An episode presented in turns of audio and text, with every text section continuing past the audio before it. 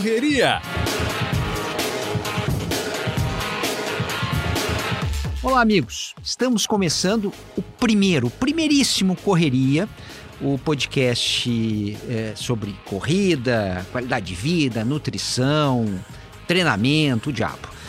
E é, por, por que desse podcast? Né? Eu sou, eu sou é, é comentarista do Esporte TV hoje. Mas antes de ser comentarista, né, eu sou um jornalista, e antes de ser jornalista, né, eu sou uma pessoa que precisa se exercitar e precisa dar um jeito de tirar aqueles quilos a mais conquistados, né, com vinho, né, comendo pães, etc. Então, assim, é, corrida para mim é uma necessidade. Foi assim que eu comecei a correr.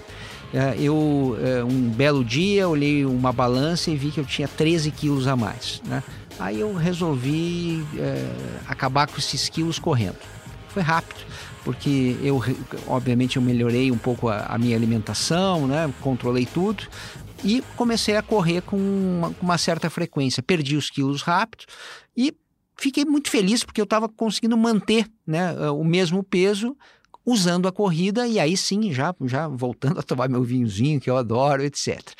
Bom, é, a partir daí eu comecei a me encantar com o mundo da, da corrida, comecei a conhecer gente a partir dele.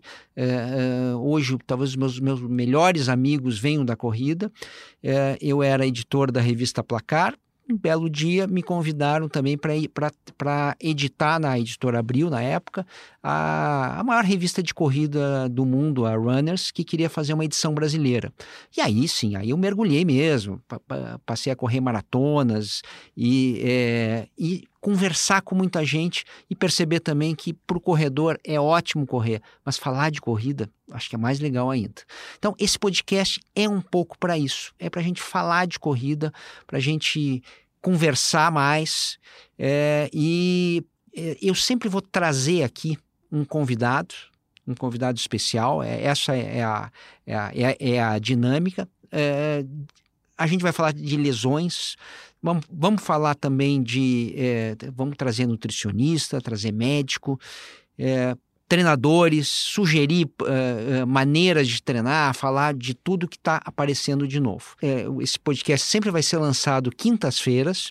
É, a gente terá a luxuosa presença do professor Zeca. José Fernando, José Carlos Fernando não tem graça, esse é o nome de verdade dele, professor Zeca, que está aqui comigo.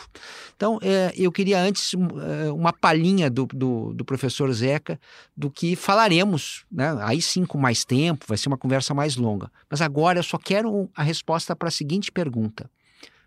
Como é que nasce um corredor, Zeca? Ô, Serginho, boa tarde, é, ótimo dia para vocês, é um prazer estar aqui com vocês.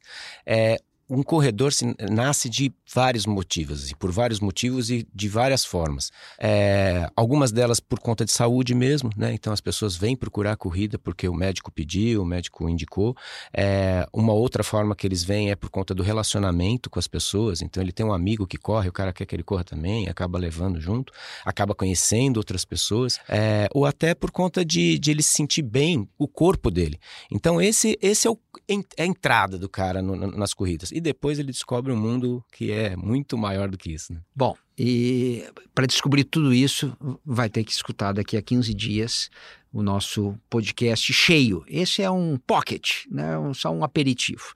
E antes, eu vou. Uh, a gente vai ter uma das sessões também, não é sempre que a gente vai ter, mas de vez em quando ela vai aparecer, que é a crônica do corredor. A corrida para você, é uma, uma crônica para você ouvir enquanto estiver treinando. Vamos lá então. Por qualquer ângulo que se olhe, a maratona é um exagero. No limite da roubada, muitos quilômetros, muito treino, muita dedicação.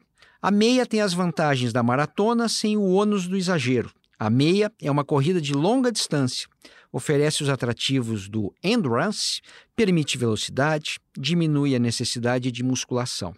Para quem não acha tempo para treinar, uma opção muito mais inteligente. Mas a maratona é o sonho de consumo de muita gente, não tem jeito. São 45 mil pessoas em Nova York, 200 mil tentando vaga para a maratona de Tóquio, 35 mil em Paris, Berlim. É uma briga de foice para conseguir a vaga para Londres. Uma loucura. Mas por que tudo isso? É bobagem tentar explicar a maratona pelo racional. Não dá. É uma prova emocional. Outro dia, vasculhando o meu álbum de fotos, achei duas provas que fiz. É uma de 10 quilômetros, a Nike Human Race, na USP. Tinham 20 e poucas mil pessoas espremidas para correr 10 quilômetros.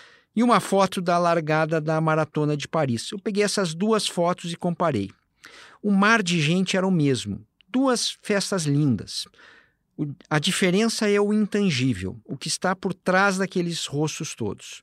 Não sei se vou conseguir me expressar, mas eu vou tentar. No grande evento de 10 quilômetros, você olha para o lado e vê a ansiedade de quem está correndo pela primeira vez.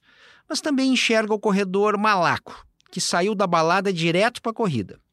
Ou aquele outro que joga seu futebolzinho terça e quinta e topou acompanhar a patroa. Nada contra ninguém, tá tudo perfeito. Na maratona, não. Todo mundo que está correndo ao seu lado tem uma história longa. Os iniciantes e os que querem baixar as três horas carregam um currículo suado de meses. Há uma autenticidade naquilo tudo que contagia. Mesmo maratonas menores, e aí eu lembro da minha primeira em Porto Alegre, vem esse sentimento. Só larga numa maratona quem fez muito para estar ali. Bom, avisei, talvez eu não conseguisse me expressar direito. Pelo menos eu tentei. Muito bem, então correria vai ser mais ou menos isso. Um monte de coisa, conversas muito boas. Você vai ter que nos escutar. Um abraço a todos.